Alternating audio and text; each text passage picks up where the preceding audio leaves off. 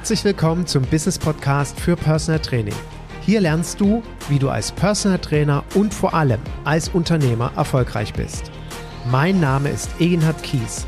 Seit über 20 Jahren bin ich selbst Fulltime Personal Trainer und habe in dieser Zeit viele hunderte Trainer ausgebildet und erfolgreich in ihre Selbstständigkeit begleitet. Ich lebe meinen Traumberuf als Personal Trainer und wünsche mir, dass er auch zu deinem wird.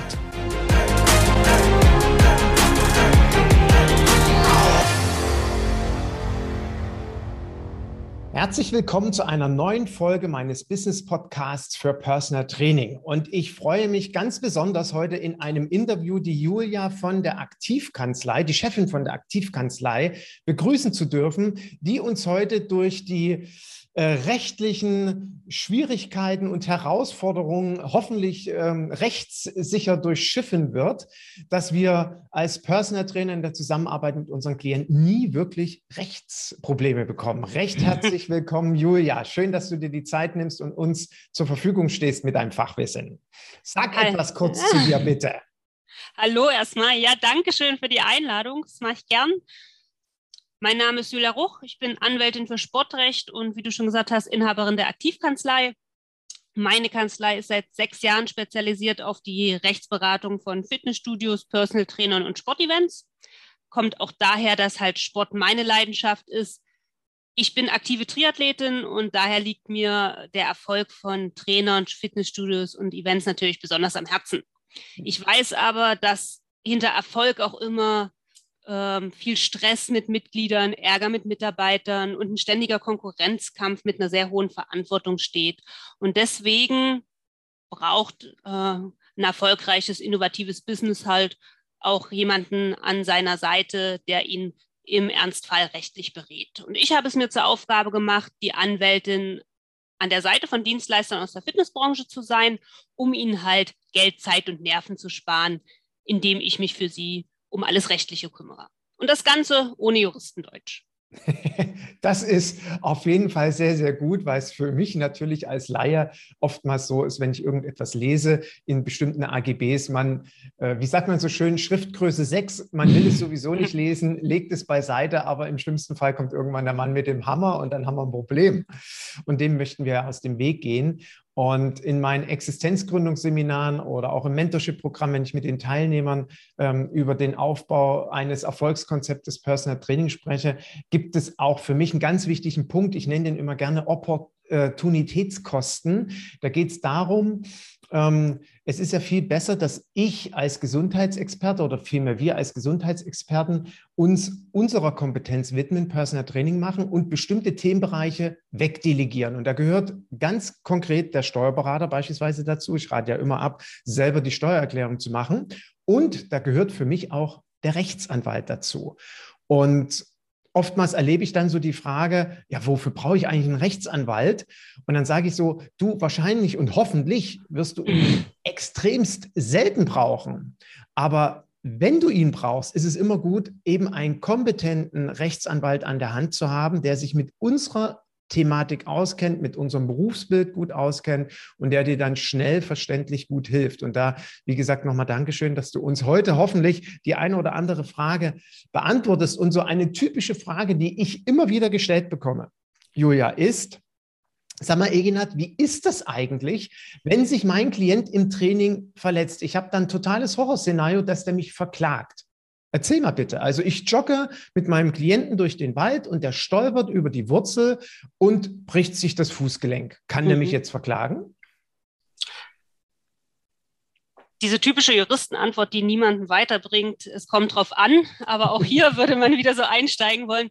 Also es geht hier darum, um Haftung und um Schadensersatz, Schmerzensgeld. Ja. Ähm, von Haftung redet man immer dann, wenn es ein Ereignis gab, bei dem jemand einen Schaden erlitten hat und ein anderer schuld daran war. Also hier der Lauf durch den Wald ähm, ist das Ereignis, der Sturz und dann der Schaden, weil er sich das Bein gebrochen hat. Als Trainer ist man dazu verpflichtet, ähm, über mögliche Risiken und gesundheitliche Schäden aufzuklären und auch diese abzuwenden. Ja, das hat zur Folge, dass ein Trainer für eine fehlerhafte oder eine unterlassene Beratung und Information ähm, die daraus folgenden Verletzungen ähm, für diese daraus entstehende Verletzung halt auch einstehen muss. Ähm, wichtig ist aber hier, hat sich der Schaden, also hier diese Stottverletzung, gerade deshalb oder ist diese, hat sich diese Sturzverletzung ergeben, weil der Trainer seine Pflicht verletzt hat, dann ist er schuld und er haftet. Oder hat sich nur ein normales sportliches Risiko, Risiko verwirklicht, dann trifft ihn keine Schuld. Also wenn wir jetzt sagen, der Trainer ähm, hat dich durch den Wald laufen lassen, ohne Rücksicht auf äh, deinen individuellen Ausbildungsfortschritt und ohne auf die Schwierigkeiten hinzuweisen. Ja, zum Beispiel einen Anfänger im Gelände eine hohe Geschwindigkeit laufen lassen. Dann reden wir von einer Überforderung von dem Kunden und dann hast du als Trainer deine Pflicht verletzt. Mhm. Wenn du aber äh, eine Trailrunning-Gruppe leitest, ja, und ähm, der stürzt halt über eine Wurzel, dann kann es durchaus sein, dass man hier von einem normalen sportlichen Risiko redet. Mhm. Ähm, was sich hier halt verwirklicht hat. Und dann trifft dich halt daran keine Schuld. Man muss halt wirklich gucken, wie ist die Ausgangssituation, mit wem bist du unterwegs und daran musst du festmachen, worüber muss ich informieren, auf was muss ich hinweisen. Ich muss mich halt wirklich auf den einzelnen Kunden einstellen und auf seine, seinen Ausbildungsfortschritt und sein Wissen. Und daran macht sich dann meine Pflichten als Trainer fest. Und daran macht sich halt auch fest, trifft mich eine Schuld, muss ich haften, ja oder nein. Okay, spinnen wir mal den Fall weiter. Also der Klient verletzt sich und ähm, nehmen wir mal an, es, es würde jetzt zu einer, äh, zu einer Prozesssituation kommen, weil der Klient äh, meint, ich habe da meine Aufsichtspflicht verletzt. Jetzt weiß ich nicht, inwiefern du dich mit Versicherungsrecht auskennst. Also kannst du uns mal so ein Worst-Case-Szenario darstellen? Oder geht das überhaupt? So nach dem Motto, was müsste ich denn dann bezahlen? Mhm. Eine Sache würde ich gerne mal voranstellen, weil das oftmals ähm, gar nicht im Bewusstsein ist. Es ist oftmals nicht der Kunde, der das Problem ist. Also meine, der Teilnehmer sagt vielleicht sogar, hm, ach, war meine eigene Dummheit. Ich habe nicht geguckt. Aber wenn er dann Medikamente und vielleicht auch Reha, Krücken oder sonst was braucht, äh, weil er ja sich da verletzt hat, dann ist es die Krankenkasse, die sich bei dir als Trainer meldet und Schadensersatz für die Kosten haben will. Oder wenn der Aha. jetzt Außendienstmitarbeiter ist ähm, und dann nicht mehr Auto fahren kann, weil er halt den äh, verletzten Fuß hat, dann ähm, hat der Arbeitgeber einen Verdienstausfall und kann so auch Regress bei dir nehmen. Da mhm. muss natürlich schon mehr passiert sein, als ich bin beim Laufen gestürzt, aber mhm. du wolltest jetzt mal sehen, diesen Worst Case, das ja. ist der Worst Case, das ist die Krankenkasse und der Arbeitgeber, der auf dich zukommt. Natürlich kann dann auch noch, wenn der Kunde verärgert ist, vielleicht auch noch Schmerzensgeld fordern etc. Mhm. Ja. Ähm, was ist so ein sind so Beispiele. Also ein typisches Beispiel ähm, sind Schmerzensgeldzahlungen, die dann ein, äh, der Kunde fordert, ähm, weil er ja von der Krankenkasse meistens seine anderen Kosten ersetzt bekommt. Arztbesuche, Reha, Medikamente. Also ist er meistens derjenige, der dann ähm, Schmerzensgeld haben will. Typisches Beispiel bei äh, im Fitnessstudio ist immer, jemand bucht eine Probestunde und verletzt sich in dieser Probestunde. Ähm, von 2011 gibt es da einen prominenten Fall, da hat nämlich eine Dame 1100 Euro Schmerzensgeld bekommen für Quetschungen und Prellungen am Sprunggelenk. Wir wissen also, Quetschungen und Prellungen sind jetzt nicht wirklich viel, mhm. aber im Gegensatz sind 1100 Euro viel, weil sie in der Probestunde ähm, am Anfang auf den äh, Crosser gestellt wurde und halt sich zehn Minuten warm machen sollte und der Trainer von ihrer Seite gewichen ist und sie mhm. ist dann gestürzt vom Gerät runtergefallen und hat sich halt das Sprunggelenk ähm, verletzt. Und das Gericht hat entschieden, ja, wer eine Probestunde bucht, da muss einem bewusst sein, dass äh, derjenige nicht mit den Geräten vertraut ist und dann muss der Trainer an der Seite von dem Kunden bleiben. Mhm. Oder ähm, auch, äh, was für Fälle kommen meistens äh, hoch, die, die was Besonderes haben, 4.500 Euro für den Riss einer Patellasehne. Ähm, da war es so, ein Tennistrainer hat einen Schüler trainiert ähm, und der Kunde ist gestürzt und hat sich die Patellasehne gerissen und hat dann den Tennistrainer auf Schmerzensgeld verklagt. Und die Gerichte haben tatsächlich äh, OLG Bremen, also auch ein höheres Gericht, hat 2012 entschieden, ähm, der Trainer ist dazu verpflichtet, gefährliche Gegenstände aus dem Spielbereich zu entfernen. Und diese gefährlichen Gegenstände sind halt diese Tennisbälle in dem Moment gewesen. Okay. Und ähm, hat dann ausdrücklich gesagt, zumindest hätte der Trainer äh, seinen Kunden auf die Bälle aufmerksam machen müssen. Okay. Also man sieht schon, ja. dass es sehr, sehr weitreichend ist, diese Pflicht zur Aufklärung und zur Einstellung auf den Ausbildungsstand des Kunden. Okay. Würde mir denn hier in dem Fall eine Berufshaftpflicht helfen? Das kommt jetzt auf die Berufshaftpflicht an, aber die würde auch grobe Fahrlässigkeit wahrscheinlich nicht versichern. Ja, aber ich, ich bin jetzt mal, da bin ich wieder beim Laien-Personal-Trainer-Verständnis. Ähm, ich habe jetzt meinen Klienten aufgeklärt. Also ich, ich äh, auch lieber Zuhörer oder Zuhörerin, ich beschreibe bewusst mal so eine Situation, weil das sind oft die Themen, die uns beschäftigen als Trainer und uns durch den Kopf gehen. Jetzt kläre ich den vielleicht auf. Ähm, wir joggen durch den Wald. Ähm, bitte passen Sie auf, so und so und so. Und dann kommt es zur Verletzung. Und ähm, er meint jetzt Schadensersatz äh, äh, fordern zu können. Ich habe in meiner Wahrnehmung ja nicht grob fahrlässig gehandelt, also müsste doch meine Berufshaftpflicht äh, zahlen. Aber nochmal, Julia, ich weiß nicht, ob du jetzt unter versicherungsrechtlichen Aspekten das immer äh, pauschal äh, klar beantworten kannst. Also ich sagte immer, es kommt ganz drauf an, was abgesichert ist. Mhm. Also bei Berufshaftpflichten von Trainern muss man ganz, ganz genau darauf achten. Ähm, zum Beispiel, äh, ob auch Outdoor-Training versichert ist. Das sind immer, also ich kann jetzt gar nicht so sagen, ob das jetzt eingreift, die Versicherung. Ich kann immer nur aus meiner Sicht sagen, wann sie halt wann es halt Probleme gegeben hat. Okay. Probleme hat es zum Beispiel für einen Trainer gegeben, der eigentlich Indoor-Kurse ähm, gibt und dann aufgrund dieser Hitze vor drei Jahren, die es vor drei Jahren gab, immer gesagt hat, okay, wir machen Außentraining. Ja. Und da hat sich jemand verletzt und da haben wir Ewigkeiten mit der Versicherung diskutiert, ähm, dass er halt angegeben hat, dass er Kurse drinnen macht. Und jetzt hat er den gleichen Kurs halt nur draußen gemacht. Und dann gab es Ewigkeiten Diskussionen, ob das vom Versicherungsumfang gedeckt ist. Also ähm, da würde ich sagen, verlässt man sich auf seinen Versicherungsberater. Und ich gebe immer den Hinweis, listet dem auf, was ihr alles macht also was umfasst euer Training alles? Wenn ihr Schwimmtrainer seid, ist es halt auch wichtig, ob ihr nur im Becken trainiert oder ob ihr auch ins Freiwasser geht, ob ihr Outdoor-Training macht oder ob ihr nur drinnen trainiert. Ähm, welch, welche Art von Geräten? Sind das freie Geräte? Sind das Geräte, die sich ähm, elektronisch einstellen etc.? Das würde ich auflisten und dann würde ich das demjenigen, der mit mir die Versicherung abschließt, geben, damit er auch wirklich über alles informiert ist und euch die bestmöglichste Versicherung geben kann. Aber ähm, natürlich, wenn das jetzt ein Sturz im Wald ist und der Sturz nicht zustande gekommen ist, weil du durch ein Gebiet gelaufen bist, was abgesperrt ist wegen Holzfellarbeiten oder ähnliches, ähm, dann ist das äh, dein Verschulden gering zu bewerten. Mhm. Ja. Okay. Und sobald dann, wir in einer einfachen Fahrlässigkeit sind, zahlt auch die Versicherung. Ja.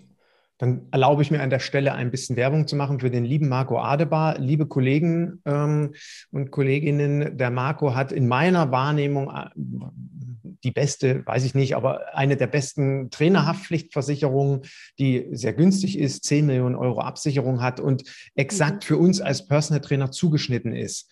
Ich werde den in den Shownotes mal verlinken. Also wer da Bedarf hat, kann sich gerne an ihn wenden. Dort sind all unsere Tätigkeiten als Personal Trainer erstmal grundsätzlich abgesichert. Natürlich irgendwelche Risikosportarten, Bungee Jumping oder ähnliches nicht, aber das wird ja selten Trainingsinhalt sein. Also falls du da Fragen hast, bitte einfach entsprechend an den Marco wenden. Jetzt hast du, Julia, eine, ähm, eine Situation auch angesprochen, die möglicherweise rechtlich hier ganz gut reinpasst. Ähm, ein Probetraining, wie es im Studio da scheinbar in der Trainings, im Rahmen der Trainingsbetreuung stattgefunden hat, ist ja durchaus auch ein Thema für uns. Und ich bin ein, ähm, ein äh, Befürworter, kein Probetraining anzubieten. Ich betone, ich biete kein Probetraining an.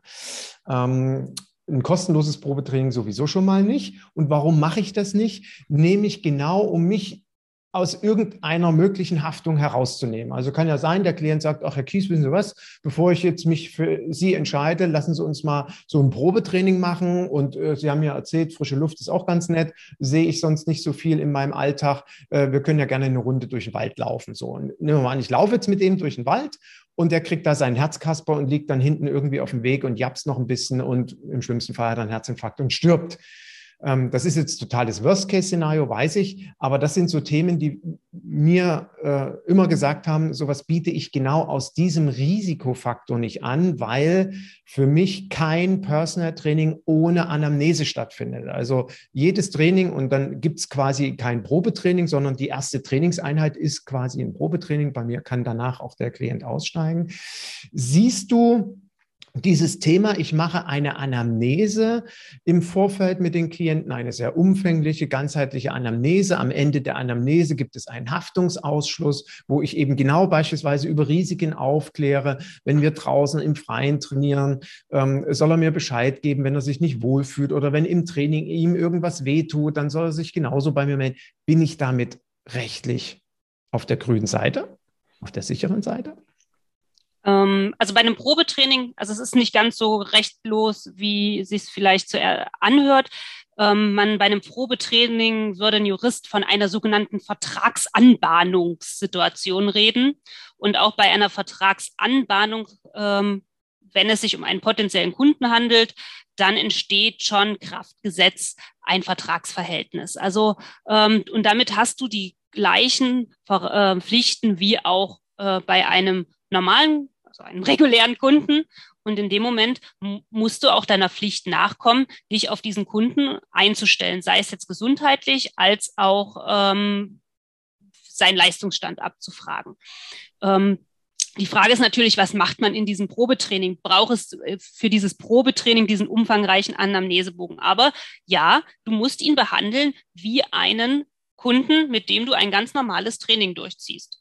Ähm, und das heißt auch, dass du dich erkundigen musst nach seinen, seinen gesundheitlichen Befinden, ähm, nach seinen ähm, Leistungsstand, was hat er gemacht, seit wann hat er das äh, nicht mehr gemacht, äh, hat er überhaupt jemals Sport gemacht? Also grundlegende Dinge musst du auch für dieses Probetraining abfragen, weil dich die gleichen Verpflichtungen treffen. Ja, das heißt, also, okay, ich, ich sage, ja, Mensch, meine Anamnese, die dauert, was weiß ich, wie lange, anderthalb, zwei Stunden. Das ist jetzt vielleicht ein bisschen viel für ein Probetraining. Und der Klient oder der potenzielle Interessent, nennen wir ihn mal so, er ist ja noch mhm. nicht Klient bei mir, hat noch keinen Vertrag unterschrieben, besteht aber auf so einem Probetraining. Ich will das unbedingt machen, Herr Kies dann würde eine, ich nenne es jetzt mal Kurzanamnese, wo ich abfrage, ob es irgendwelche Herz-Kreislauf-Probleme gibt, orthopädische Beschwerden und so weiter.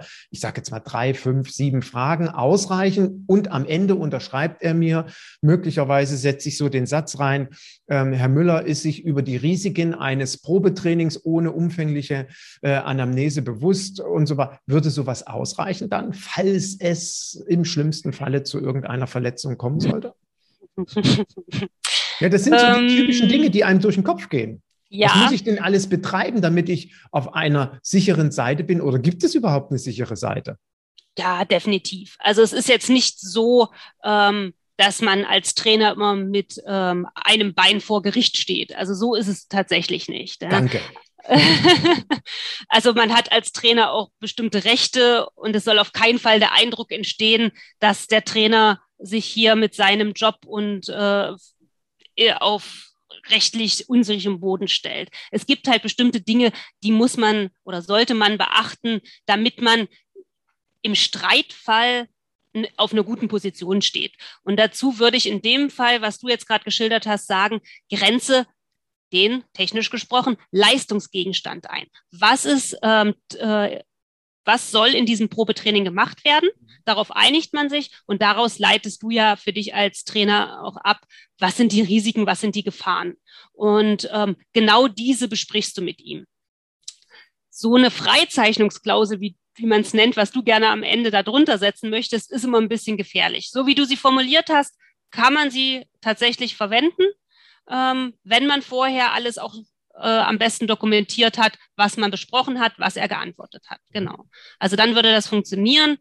Ähm, bei diesen Freizeichnungsklauseln muss man halt immer aufpassen, weil der Kunde, der Klient ja meistens Verbraucher ist. Mhm. Und Verbraucher werden besonders geschützt.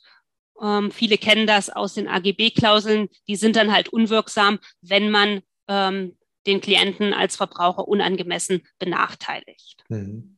Okay. Ich möchte mir erlauben, aus der eigenen Erfahrung heraus hier etwas einzubringen an äh, alle Zuhörer.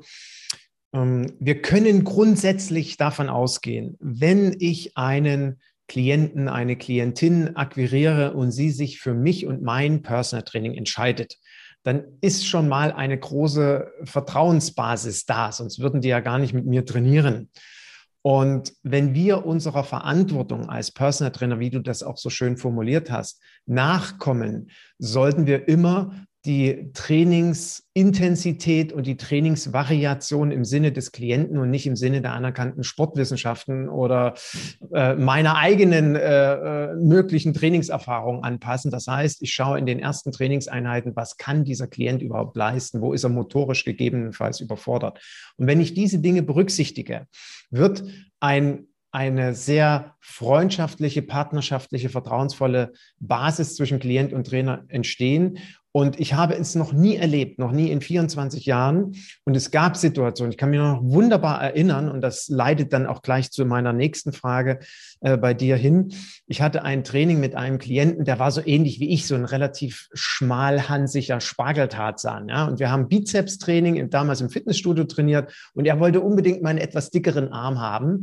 Und wir haben Bizeps-Training gemacht und am nächsten Tag habe ich ihn angerufen, der konnte die Arme nicht mehr strecken. Der hatte so unfassbare Schmerzen. Er sagt, es geht, er, er kann im Grunde genommen gar nicht arbeiten, aber er lächelte damit, äh, darüber vielmehr. Und was ich damit ausdrücken will, dem Zuhörer und unserer Zuhörerin, ist, dass in der Regel es wirklich nicht zu irgendeinem äh, Problem kommt, dass mein Klient von mir Schadensersatz für irgendetwas haben will, falls er sich mal verletzen sollte, das Sprunggelenk bricht oder äh, ich sage mal eine Patellasehne reißt oder so. Ich habe noch nie auch von irgendeinem anderen Trainer gehört, dass ein Personal Training Klient seinen Trainer deswegen verklagt hat. Also das vielleicht nochmal als Beruhigung aus der Berufserfahrung heraus. Trotz alledem sollten wir uns natürlich schützen, da kommen wir gleich zu. Aber nehmen wir mal noch diesen Fall der Schmerzen, ja, mein Klient trainiert mit mir und auch wenn ich der Meinung bin, oh, ich habe den richtig belastet seiner entsprechenden Fähigkeiten, ruft er mich am nächsten Tag an und sagt, Herr Kies, ich kann nicht arbeiten, weil ich meine Arme nicht strecken kann. Kann ich da jetzt Stress bekommen? Also Schmerzen ähm, sind ja immer was Relatives. Ähm, es gilt auch hier wieder, dein Training war ein Ereignis, jemand hat einen Schaden erlitten und du musst dran schuld sein. Und jetzt ist hier die Frage, hat er tatsächlich einen Schaden erlitten? Also ist Muskelkater ein tatsächlicher Schaden, der ihn zu Schmerzensgeld Schadensersatz berechtigen würde. Und da würde man hier wahrscheinlich ähm, mal gucken, was hast du mit dem gemacht? Hast du mit dem äh, tatsächlich, hast du ihn überfordert in der Form oder hast du ihn trainiert? Das ist natürlich immer dann ähm, diese feine Nuance, wo ähm, kippt Training in Überforderung. Aber nur weil jemand, sag ich jetzt mal, Muskelkater hat, ähm, ist es jetzt noch kein Schaden, den du ihm zugefügt hast. Wenn er natürlich sich dadurch ähm, langfristig irgendwelche Sehnen verletzt hat, dann kann man über was anderes reden. Mhm. Aber hier ist es wirklich wieder, ähm, gibt es einen Schaden und hast du daran Schuld? Hast du ihn ähm, bewusst in eine Überforderungssituation getrieben. Mhm. Und davon würde ich jetzt äh, hiervon nicht ausgehen. Die Frage ist auch, wir reden ja jetzt hier nicht über Kinder, sondern über Erwachsene. Du hast schon gesagt, ähm, es gibt ähm, eine hohe Vertrauens- ähm, oder Vertrauensbasis zwischen Trainer und ähm, Klienten. Und das ist auch das, worauf die sich die Gerichte stützen. Als Vertrauensperson hast du halt diese rechtliche und moralische Verantwortung. Und wenn der Kunde, der ja meist Verbraucher ist, ähm, auf dich vertraut, musst du das halt auch in deine Abwägungen mit einfließen lassen und halt dieses Vertrauen ähm, und die Fähigkeiten abwägen, kannst du ihm das jetzt zumuten oder nicht. Mhm. Ähm, darüber musst du dir Gedanken machen. Also wenn du dir darüber keine Gedanken machst, dann ist es schlecht. Sobald du dir aber darüber Gedanken gemacht hast und du dazu auch später Äußerungen treffen kannst, wieso du dich für die und die Technik entschieden hast, ist das völlig in Ordnung. Also als Trainer stehst du nicht schutzlos den Ansprüchen von irgendwelchen Teilnehmern gegenüber. Ja, ähm, man muss immer erstmal durchatmen, wenn man irgendein Schreiben bekommt, wo Anwalt draufsteht und dann einfach mal gucken, wie viel ähm, Mitschuld trägt denn vielleicht auch der Kunde was hat denn der danach noch gemacht? Hat der, war der danach noch äh, im Getränkemarkt und hat zehn Kisten ähm, Bier geschleppt? Oder hat er danach noch Gartenarbeit gemacht? Wann ist er denn zum Arzt gegangen und so weiter und so fort? Also vielleicht hat er ja auch noch ähm, selbst einen Teil dazu beigetragen zu seinem jetzigen Zustand.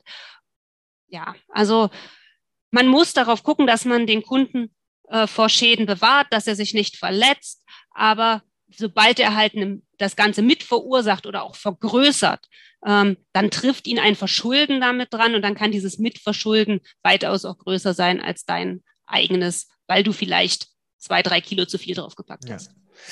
Okay, wollen wir mal von den Horrorszenarien wegkommen? Äh, fassen wir nochmal in meiner Wahrnehmung zusammen. Wenn wir verantwortungsbewusst mit unseren Klienten umgehen, wenn wir uns an seiner Leistungsfähigkeit orientieren, das Training vernünftig gestalten mit Periodisierung und was weiß ich, was noch alles dazugehört, methodisch, didaktisch gut aufbauen, ähm, kann es leider Gottes ja zu Verletzungen kommen, aber in der Regel habe ich verantwortungsbewusst gehandelt und ähm, der Klient wird vermutlich auch nie auf die Idee kommen, mich zu verklagen, weil er mich einfach als Trainer oder Trainerin toll findet und das ist dann eben leider passiert und letztendlich ist er dann, wie du vorhin gesagt hast, über die Krankenversicherung oder ähnliches ja letztendlich abgesichert. Ja? Hm. Also ich sage das auch immer wieder, der Kunde oder der Klient ist oftmals nicht das Problem. Mhm. Es sind die Konkurrenten. Mhm. Also es ist ein wahnsinnig hoher Konkurrenzkampf entstanden in Ballungsgebieten.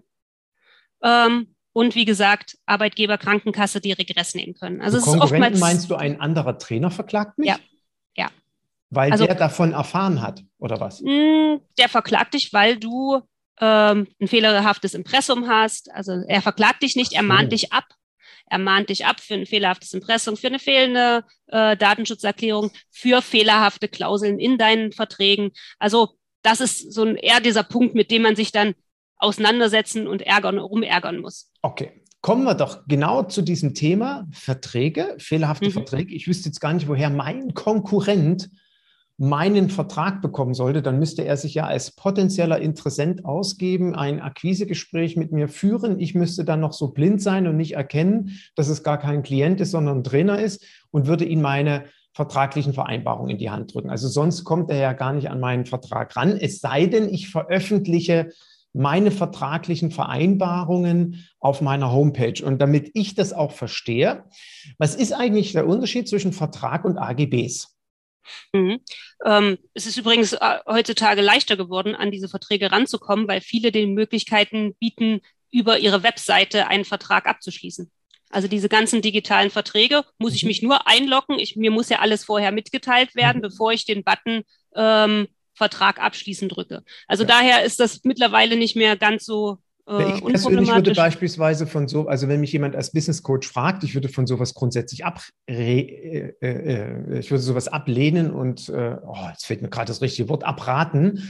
ähm, warum soll ich mit einem Klienten über eine Homepage einen Vertrag schließen? Mein Personal Training ist so was Persönliches. Da setzt man sich zusammen und spricht über seine vertraglichen Vereinbarungen. Aber gut, okay, es scheint Trainer zu geben, die das vielleicht so machen. Also nochmal die Frage, was ist mhm. der Unterschied zwischen AGBs und Vertrag? Also der Vertrag, das ist das Konstrukt, wo du dich mit deinem Klienten über, die Wesen, über den wesentlichen Inhalt deines Trainings verständigst. Ja, ein Vertrag muss auch nicht schriftlich ähm, abgeschlossen werden. Du könntest das auch ganz normal, sag ich mal, per Handschlag äh, mit ihm vereinbaren. Das Problem ist, dass du es im Streitfall beweisen musst. Ja, über den Punkt, über den man sich streitet, habt ihr vielleicht sogar gesprochen und ihr habt dazu eine Vereinbarung getroffen ähm, jetzt will der Klient davon nichts mehr wissen und du hast es aber nicht schriftlich und kannst es nicht beweisen. Also das ganze Thema klingt recht harmlos, ähm, aber es ist ein wirklich umfangreiches Thema. Deswegen habe ich dazu auch verschiedene Blogartikel geschrieben. Alles, was ich jetzt sage zu Verträgen, kann man auch nochmal in meinem Blog, meiner Website nachlesen. Ähm, Werde ich auch verlinken. Danke. ähm, bei einem Vertrag ist es so, der Vertrag ähm, muss halt gültig sein. Also sonst kann ich mir das Ganze sparen und damit der gültig ist, muss ich mich mit meinem Klienten über bestimmte Mindestinhalte verständigen. Ähm, was sind so Mindestinhalte? Es gibt fünf Stück, die ich immer proklamiere. Das ist einmal der Vertragspartner. Es ist notwendig, dass ich weiß, mit wem schließe ich da eigentlich einen Vertrag. Da ist das Stichwort auch Minderjährige oder Partnerverträge. Mit wem soll der Vertrag zustande kommen? Von wem kriege ich im Ernstfall mein Honorar? Ähm, das heißt, ich muss auch Vor- und Nachname eintragen und Adresse. Aus juristischer Sicht denke ich sofort daran, wenn der nicht zahlt, müssen wir ähm, gegen den vorgehen können und dann brauchen wir eine Adresse. Ja. Dann vorhin hatten wir schon den Vertragsgegenstand, den Leistungsgegenstand. Das klingt jetzt sehr technisch. Gemeint ist hier die Beschreibung äh, deiner Leistung, deiner Trainingsleistung und deren Umfang. Ebenso Laufzeit des Vertrages und natürlich dann das Honorar, was du dafür möchtest. Ähm, wichtig hierbei ist, man muss unbedingt darauf hinweisen, als Trainer erbringt ihr eine Dienstleistung und keinen Erfolg. Ihr sagt keinen Erfolg zu. Auch wenn ihr natürlich, der Kunde zu euch kommt und sagt, ich möchte fitter werden, ich möchte abnehmen, ich möchte Halbmarathon laufen, etc. Dann ist das natürlich ein Ziel, aber es soll, sollte nicht als Erfolg zugesagt werden. Es gibt immer wieder das Problem, dass äh, Schadensersatzforderungen dann drohen wegen der Schlechtleistung des Trainers, weil der Kunde sein gesetztes Ziel trotz des Trainings nicht erreicht hat.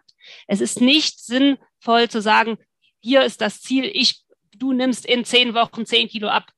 Ja, weil wir haben keinen Einfluss darauf. Hat der Kunde vielleicht irgendwann keinen Bock mehr, hat er zu viel Stress zu Hause auf Arbeit, kann der gar nicht trainieren. Also immer dran denken, es ist eine Dienstleistung, die man erbringt und kein, kein Erfolg wird geschuldet, es ist also kein Werkvertrag. Also Vertragspartner, Vertragsgegenstand, SEPA-Mandat ist immer eine schöne Sache. Viele schreiben hin, ja, trag doch mal deine Kontodaten ein, damit ich bei dir abbuchen kann, ist für uns beide einfacher. Äh, aus rechtlicher Sicht müsst ihr aber dem Kunden auch immer eure sogenannte Gläubiger-Identifikation Identifikationsnummer und eure Mandatsreferenz mitteilen, damit der zuordnen kann, was ist das für eine Abbuchung auf seinem mhm. Konto. Ja. Das ist einfach nur eine rechtliche Vorgabe, die lassen viele weg, weil es zu viel Platz kostet. Nehmt es mit auf. Wichtig bei Lastschriftmandaten, weil das immer wieder mal vorkommt und gerade in Sachen Corona kam es oft vor, ein Lastschriftmandat gilt zwar erstmal unbefristet, kann aber vom Kunden, vom Klienten jederzeit widerrufen werden. Und sobald der Widerruf erfolgt ist, darf man keine Beiträge mehr abbuchen. Auch dann nicht, wenn ihr euch sicher seid, dass dieser Widerruf unwirksam ist. Sobald er wieder ruft, dürft ihr nicht mehr abbuchen. Okay. Eine andere Sache noch, ähm, besondere Einwilligungen. Ähm, vielen Trainern oder viele machen sich gar nicht so bewusst, dass sie besonders schützenswerte Daten von Kunden verarbeiten. Äh, jedoch handelt es sich bei Angaben wie Größe, Alter, Gewicht, Vorerkrankung, also auch alleine zum Berechnen des BMI, diese Daten, dabei handelt es sich um biometrische Daten und Gesundheitsdaten, die nach dieser Datenschutzgrundverordnung, nach der DSGVO besonders schützenswert sind. Und die DSGVO schreibt vor, wenn du mit diesen Daten arbeiten willst, brauchst du eine Einwilligung von deinem Kunden dafür. Und diese Einwilligung holt man sich am einfachsten gleich mit Vertragsschluss ab. Also ein Passus ähm, auf den Vertrag setzen, ich willige ein, dass Trainer XY meine Gesundheitsdaten und biometrischen Daten ähm, zum Zwecke der Trainingsunterstützung verarbeiten darf. Mhm. Also das klingt jetzt lapidar und das ist eigentlich auch das, das wofür äh, der Klient zu euch kommt. Aber ihr braucht diese Einwilligung. Im Zweifelsfall beruft er sich darauf und sagt, ich wollte nicht, dass du mein Alter und Gewicht verarbeitest, was weiß ich, ja. Mhm. Teufel ist ein Eichhörnchen. Ähm, und du hast vorhin angesprochen, AGB-Vertrag. Ein Vertrag, das ist sozusagen das Grundkonstrukt, wo ich diese äh, Sachen, die ich eben erzählt habe, festhalte, weil das die wichtigsten sind. Und dann kann ich natürlich auch noch andere Dinge mit einbeziehen, ähm, über Zahlungsmodalitäten, Kündigungsmöglichkeiten, Sporttauglichkeit, Haftungsbegrenzung, Datenschutz, schlag mich tot, alles Mögliche, was bei allen Kunden gleich ist. Mhm. Und diese Sachen würde man dann in allgemeine Geschäftsbedingungen in AGB packen. Okay. Einfach damit man nichts vergisst. Ja. Ähm, und wenn die sowieso bei allen gleich sind, dann kann ich auch einmal so ein äh, Schreiben aufsetzen ähm, und muss das nicht jedes Mal dem Kunden neu erzählen. Weil ich muss es ihm nämlich vorher sagen, bevor er diesen Vertrag abschließt. Und wenn ich das jedes Mal runterbete, ähm, dann ist er entweder eingeschlafen oder schon wieder weg. Mhm. Also das ist eher so etwas, wo man sagt, okay, das packe ich in AGB und die wichtigen Dinge, die ich individuell mit ihm aushandle, wie zum Beispiel Trainingsumfang oder was überhaupt trainiert werden soll, das schreibe ich in den Vertrag. Ergänzendes Beiwerk quasi so sinngemäß. Ja, aber wichtig mhm. zu wissen ist, aus rechtlicher Sicht brauche ich keine AGB. Ja. Mhm. Also es ist jetzt keine, Vor keine Vorschrift, neben einem Vertrag musst du AGB haben. Ich kann wie gesagt, auch alles mündlich machen. Es ist eine Frage von Beweis. Wer mit seinem Kunden äh, sowieso immer individuelle Sachen aushandelt. Also der sagt, ich stelle mich immer derartig individuell auf meine Kunden ein. Ähm, ich bespreche mit dem Kündigungsmöglichkeiten, genauso wie die Örtlichkeiten des Trainings, sowie auch Absagen und Verschiebungen von Training immer individuell. Der braucht auch keine AGB, weil mhm. Individualvereinbarungen gehen immer AGB vor. Okay.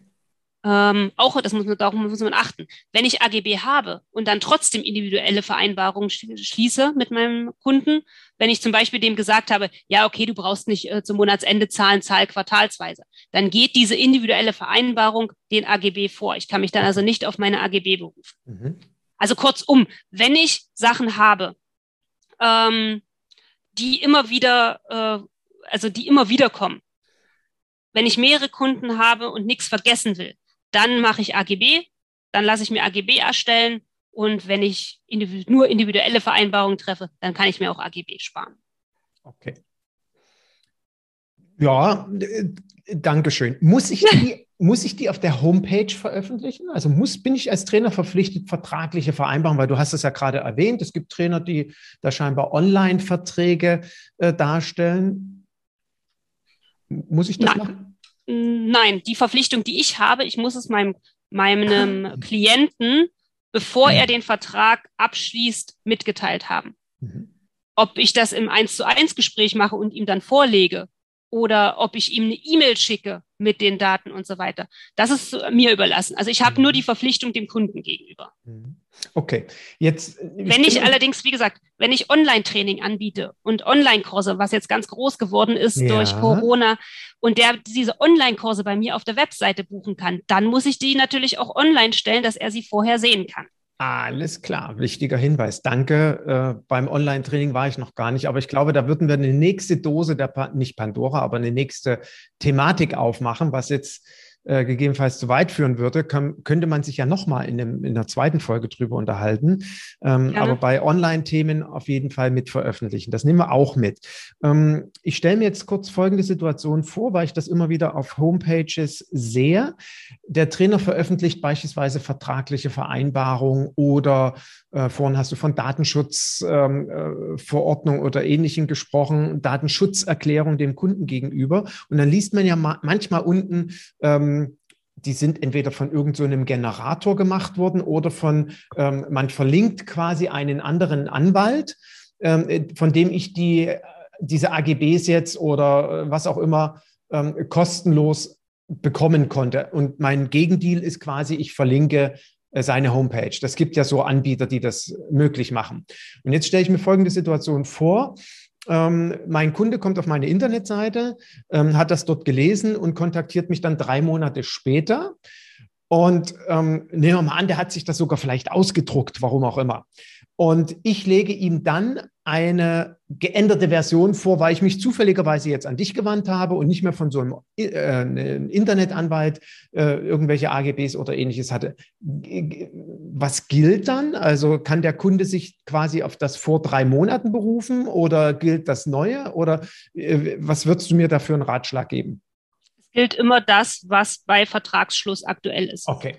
Also wenn, also du musst ihn natürlich darüber informieren, wenn er sagt, oh, ich war jetzt vor drei Monaten auf deiner Website, habe mich schon intensiv informiert und du weißt, du hast Änderungen vorgenommen, mhm. sei es jetzt bei den Preisen, sei es beim Leistungsgegenstand, sei es bei der Datenschutzerklärung oder den AGB, dann weist du ihn natürlich darauf hin.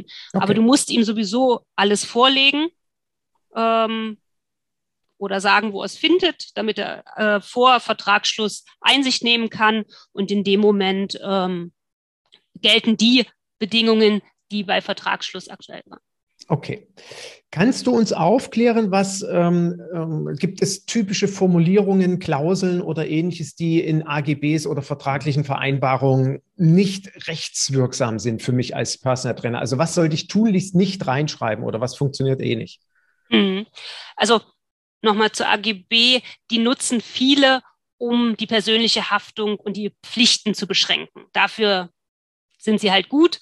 Und die Klauseln müssen dann aber ähm, so geschrieben sein, dass sie den Klienten, der Verbraucher ist, nicht unangemessen benachteiligen. Und diese unangemessene Benachteiligung, das ist sozusagen der Richtwert, an dem man sich dabei orientiert. Wir hatten es ja vorhin von ähm, den Anamnesebogen. Ähm, oftmals ähm, liest man, der Kunde versichert, dass er sportgesund ist und den Anforderungen des Trainings gewachsen ist. Sowas geht zum Beispiel nicht. Man kann die Verantwortung nicht allein auf den Klienten abschieben. Ähm, ich muss mich persönlich davon überzeugen. Das ist das, was wir vorhin auch schon hatten. Ja, bin ich Schwimmtrainer, kann ich den Kunden nicht einfach fragen, sag mal, kannst du 500 Meter am Stück schwimmen? Ja, ähm, ich darf mich darauf nicht verlassen. Ich muss das testen, bevor ich sage, hier, schwimm raus zur Boje und zurück. Ja, also das geht nicht. Oder eine Klausel, die ich oftmals lese. Also viele Sachen werden ja Copy-Paste gemacht, weil sie sich einfach gut genau. anhören. Ich will ja Geld sparen. Deswegen ja. schreibe ich die AGBs woanders ab. Das ist typisch für unsere Branche. da steht dann so drinne, der Kunde erkennt den Haftungsausschluss des Personal Trainers für Schäden jeder Art an. Das, so eine AGB-Klausel ist stets unwirksam. Okay. Also wenn diese den Ausschluss auch für die Schäden, für die Verletzung von, von Leben, Körper und Gesundheit beinhaltet, kann man schon von vornherein sagen, ist unwirksam. Damit kannst du deine Haftung einfach nicht begrenzen.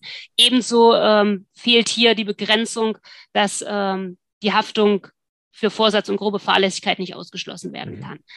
Ähm, oder andere Klausel immer wieder gern, der Kunde nimmt auf eigene Gefahr am Training teil. Mhm. Das geht nicht. Ich habe als Trainer eine sogenannte Verkehrssicherungspflicht. Das ist das, worüber wir uns die ganze Zeit unterhalten haben.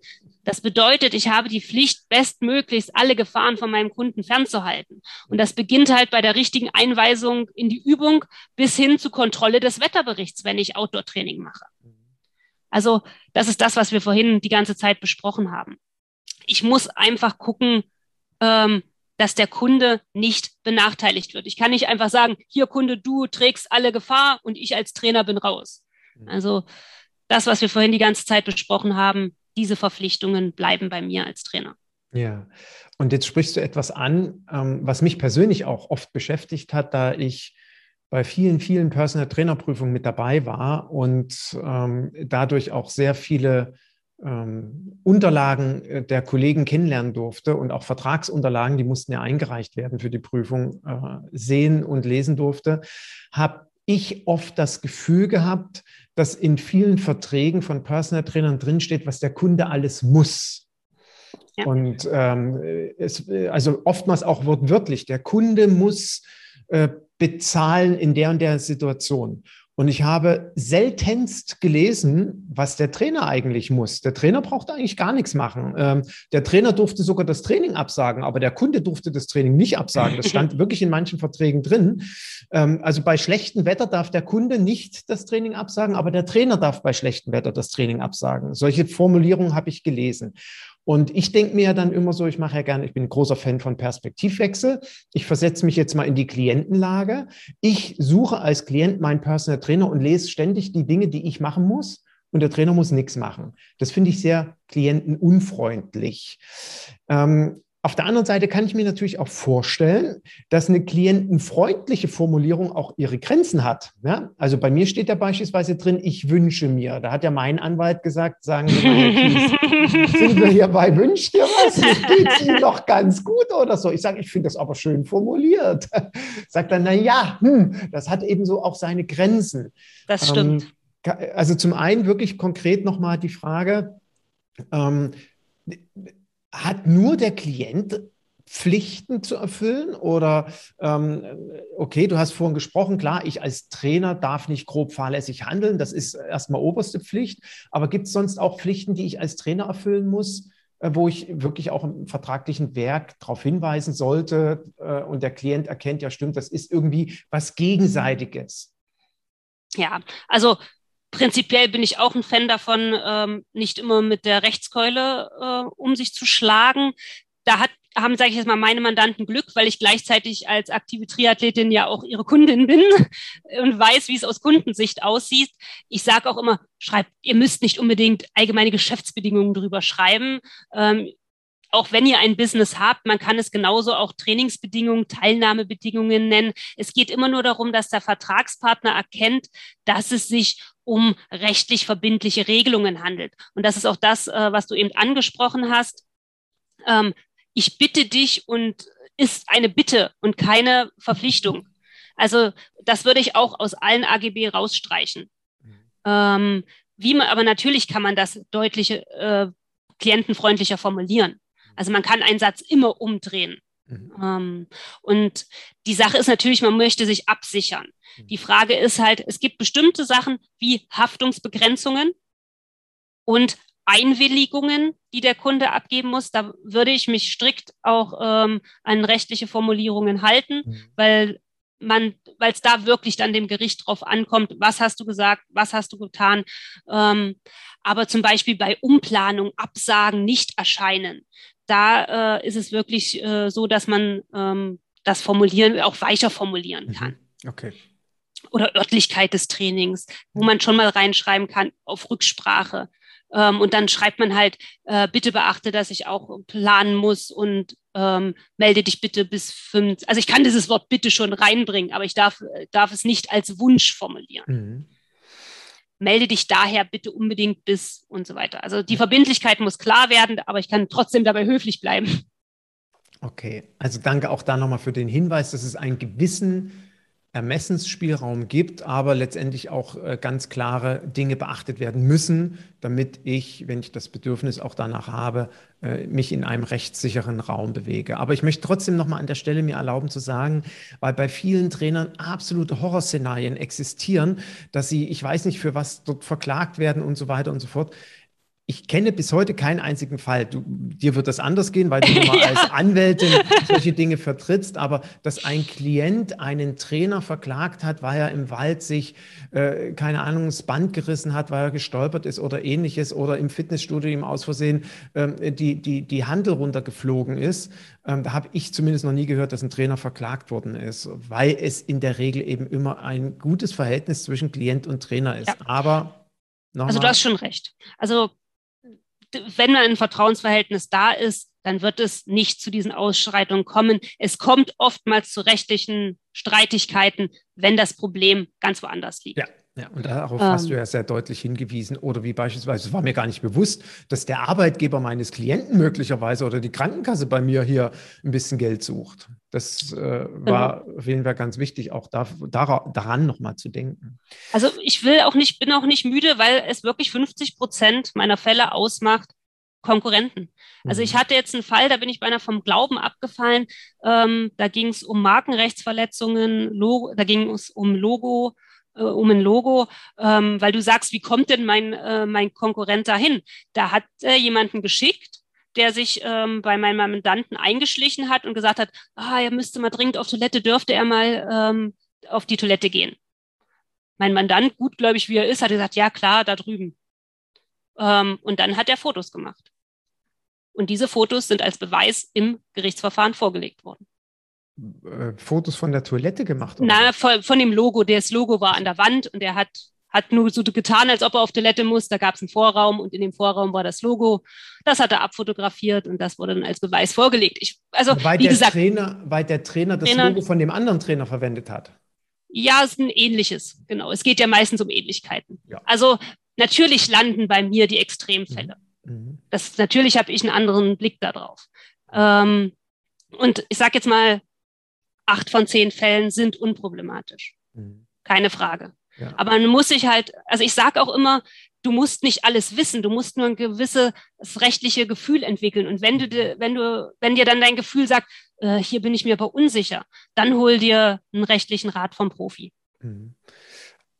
Also danke da auf jeden Fall auch für, aber ich möchte mir auch erlauben, hier aus der Erfahrung äh, zu berichten ich weiß nicht, wie viele unzählige Flyer ich, äh, früher gab es ja eher Flyer als Homepages, also wie viele Flyer ich früher gefunden habe, wo mein Originalflyer wortwörtlich abgeschrieben worden ist oder wie oft meine Internetseite wortwörtlich abgeschrieben worden ist. Wir haben sogar schon gefunden und geschafft, dass jemand eins zu eins die Seite vom Premium Personal Trainer Club kopiert hat. Also von FarbCI über Bilderwelt, über zum Teil Texte und so weiter und so fort.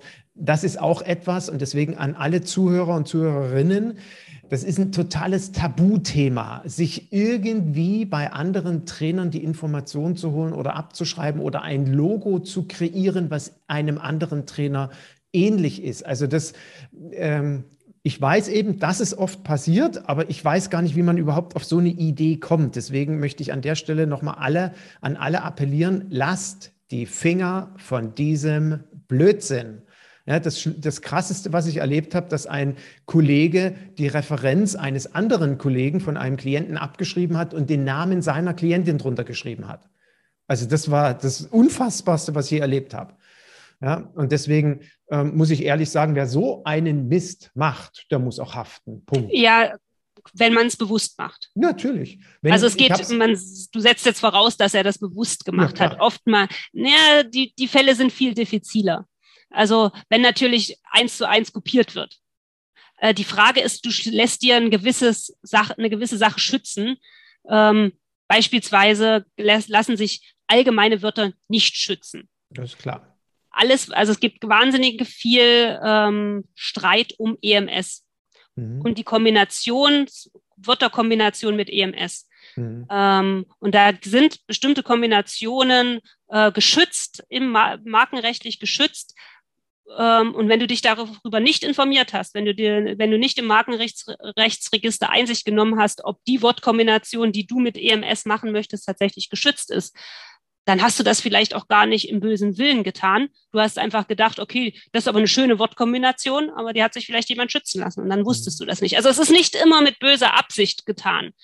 Aber ja, ähm, stimme ich dir absolut zu. Natürlich. Aber wer das natürlich absichtlich macht, um sich einen wirtschaftlichen Vorteil äh, zu generieren, der muss halt auch damit rechnen, dass er haftet, ja. ja.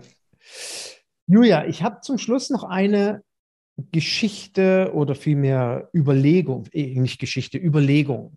Ähm, und vielleicht kannst du mir, kannst du uns da nochmal deine Sicht drauf geben. Ich persönlich betone jetzt Eginhard Kies. Ich sehe es so, es gibt für mich keinen Grund, gegen meinen Klienten vor Gericht zu ziehen. Also ich wüsste keinen einzigen. So, ähm, oder einen Grund, warum jetzt ein, also klar, wenn ich grob fahrlässig handle, dann wird wahrscheinlich ein Klient gegen mich vor Gericht ziehen. Aber wir schließen mal eine grobe Fahrlässigkeit oder irgendetwas aus. So. Ähm, und es kommt aber immer wieder die Frage auf, naja, Eginhard, was ist denn, wenn der Klient seine Rechnung nicht bezahlt? Und dann sage ich, auch dann würde ich nicht vor Gericht ziehen. Ja, warum denn nicht? Und ich will dir das kurz schildern, wie meine Sichtweise ist und dann bitte deine Expertise als Rechtsanwältin, ähm, wie du die Situation betrachtest und was es da überhaupt für Möglichkeiten oder ähnliches gibt. Ich denke mir immer, ich fange jetzt beispielsweise an, mit einem Klienten zu trainieren. Im Juni haben wir angefangen und der kriegt dann bei mir immer Anfang des nächsten Monats die Rechnung vom letzten Monat. So, dann hat er Anfang Juli die Rechnung bekommen. Und ähm, in der Regel ist es so, dass die Klienten innerhalb von drei bis maximal zehn Tagen überweisen. Und dieser eine Klient, nennen wir ihn Herrn Mustermann, überweist jetzt nicht. Ich trainiere aber natürlich im Juli weiter mit dem ganz normal. Und äh, irgendwann, vielleicht mal so am 20. oder 25. Juli, würde ich ihm entweder im Training oder, weil ich es vergessen habe, vielleicht eine kurze E-Mail schreiben. Herr Mustermann, könnten Sie noch mal kurz gucken, ob meine Rechnung bei Ihnen abgebucht worden ist? Bei mir ist noch nichts eingegangen. Dann gehe ich ja davon aus, dass der Mustermann mir Bescheid gibt, Mensch, Herr Kies, oh, ist mir total peinlich, ich habe sofort überwiesen. Aber nehmen wir mal an, er hat es wieder nicht getan. Dann kriegt er ja Anfang August die zweite Rechnung über die Trainings vom Juli. Das heißt also, er hat jetzt zwei Rechnungen zu überweisen. So am 10., 15., 20. August hat er auch die zweite Rechnung noch nicht überwiesen dann würde ich, ich weiß jetzt nicht, ob ich unruhig werden würde, aber ich würde ihn dann nochmal ganz freundlich darauf hinweisen, dass jetzt zwei offene Rechnungen sind und ich würde mich freuen, wenn er die überweist, weil er erinnert sich bitte ans Kennenlerngespräch, worüber wir gesprochen haben und so weiter und so fort. Ähm, spätestens jetzt sollte er ja im Boden versinken vor Peinlichkeit und entweder mir ein Lastschriftverfahren anbieten oder eben sofort überweisen. Aber nehmen wir mal an, er macht es immer noch nicht. Dann sage ich mir, ich werde trotzdem nicht vor Gericht ziehen. Also äh, bei mir rührt es dahingehend, ich habe sehr freundlich formulierte AGBs. Vielmehr AGBs habe ich nicht. Ich habe auch keine vertraglichen Vereinbarungen. Ich habe Spielregeln. Aber bitte, bitte, liebe Kollegen, nicht übernehmen. Ja?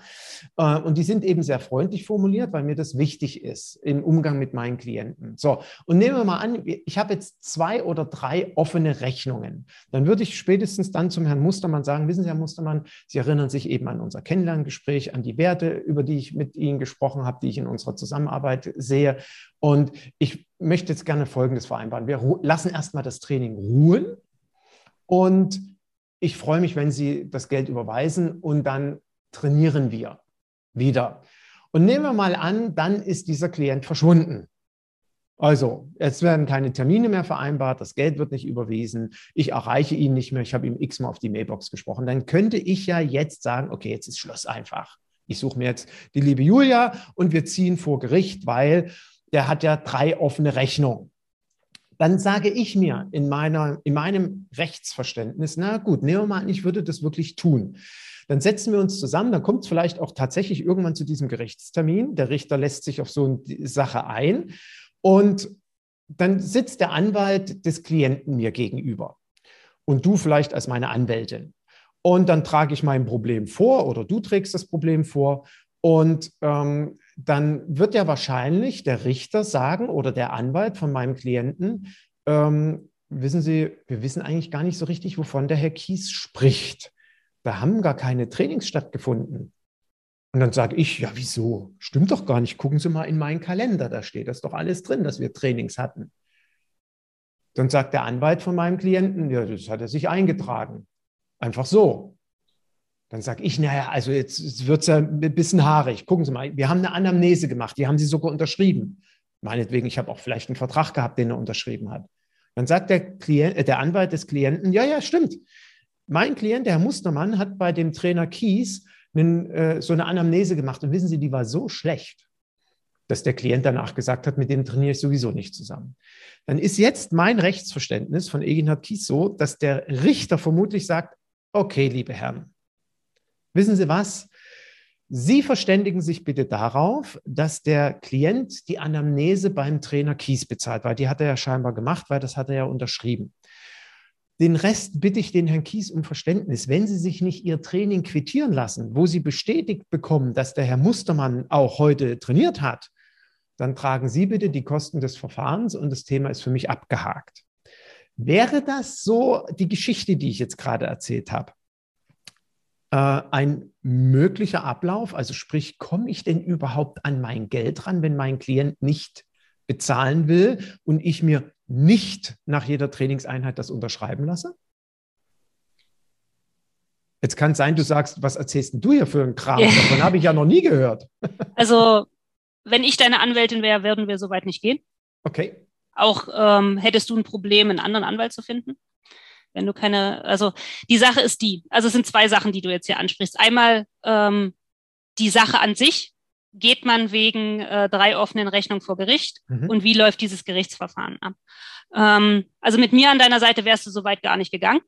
Wir hätten vorher schon das Ganze äh, geklärt. Ähm, wie, denn? wie denn? Also gib mir mhm. jetzt als Trainer direkt den, die, die, die, die Lösung dann auf. Ähm, also später, also ich, du hättest mit dem gesprochen, hättest mit dem ähm, dieses Gespräch auch dokumentiert und ihr hättet eine Vereinbarung getroffen ihr hättet, also du hättest nach deiner ersten Aufforderung, zahl mal, spätestens nach dem zweiten Mal hätte ich dir gesagt, setz dich mit dem zusammen und okay. ähm, vereinbart etwas. Okay. Kann er vielleicht gerade nicht zahlen? Mhm. Ähm, ist es vielleicht tatsächlich, hättest du ihm schon viel früher anbieten können, auszusetzen, bis er vielleicht wieder einen Job hat? Ja. Ähm, warum begleicht er die Rechnung? Was steckt denn dahinter?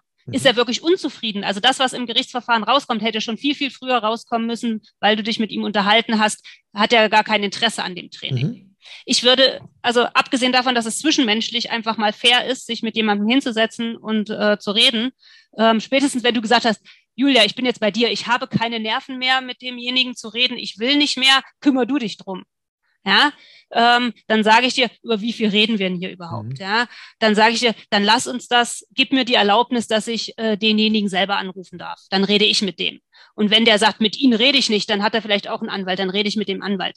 Das ist aber manchmal sogar so gar nicht schlecht, wenn beide Parteien, mhm. die emotional auf an sich sind, sich einen Anwalt nehmen und dann die Anwälte, die da eigentlich keine Emotionen mit haben, ähm, was vereinbaren. Da wären wir schon zu dem Ergebnis, zu dem du durch einen Richter kommen wolltest, schon viel, viel früher gekommen.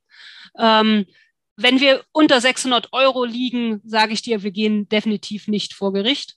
Wenn nee, nee wir reden schon davon, dass der Klient pro Monat für 1000 Euro trainiert hat. Mindestens. Also es ist ein Ach typischer so. Klient. Also mhm. wer trainiert bei drei Monaten für 600 Euro, das ist ja kein Personal Training Klient, kein typischer. Ja, ist halt die Frage, wie oft er bei dir trainiert, was er, was er erreichen will. Einmal, zweimal die Woche. Das ist okay. so typisch.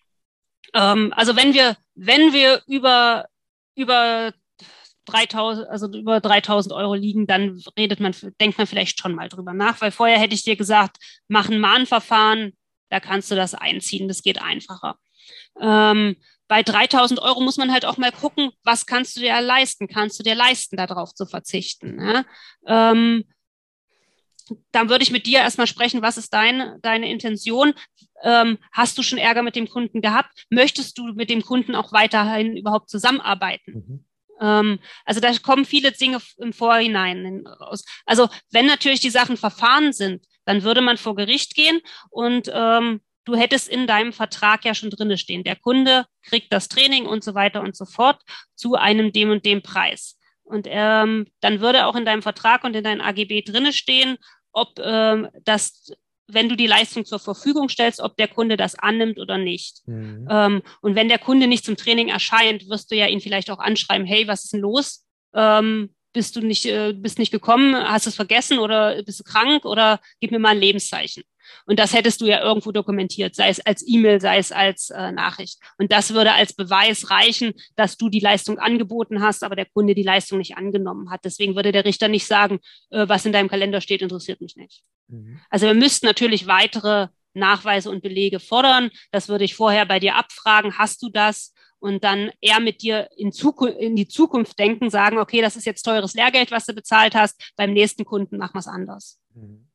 Also ähm, würdest du mir denn als Trainer, wenn ich so ein Horrorszenario permanent im Kopf habe oder auch einfach ein ängstlicher Mensch bin und wirklich mir Sorgen darum mache, mein Geld zu bekommen, würdest du den Kollegen empfehlen, dass sie sich gegebenenfalls eben am Ende des Monats äh, bestätigen lassen, dass die Trainingseinheiten stattgefunden haben oder nach jedem Training? Ist, ist, wäre das beispielsweise ein rechtssicherer Raum für diejenigen, die sagen, ja, damit kann ich ja immer quasi auf mein Geld pochen, mal unabhängig davon, wenn der Klient pleite ist und kein Geld hat, gut, dann muss ich es wahrscheinlich abschreiben, aber wir schließen mal diesen Fall aus.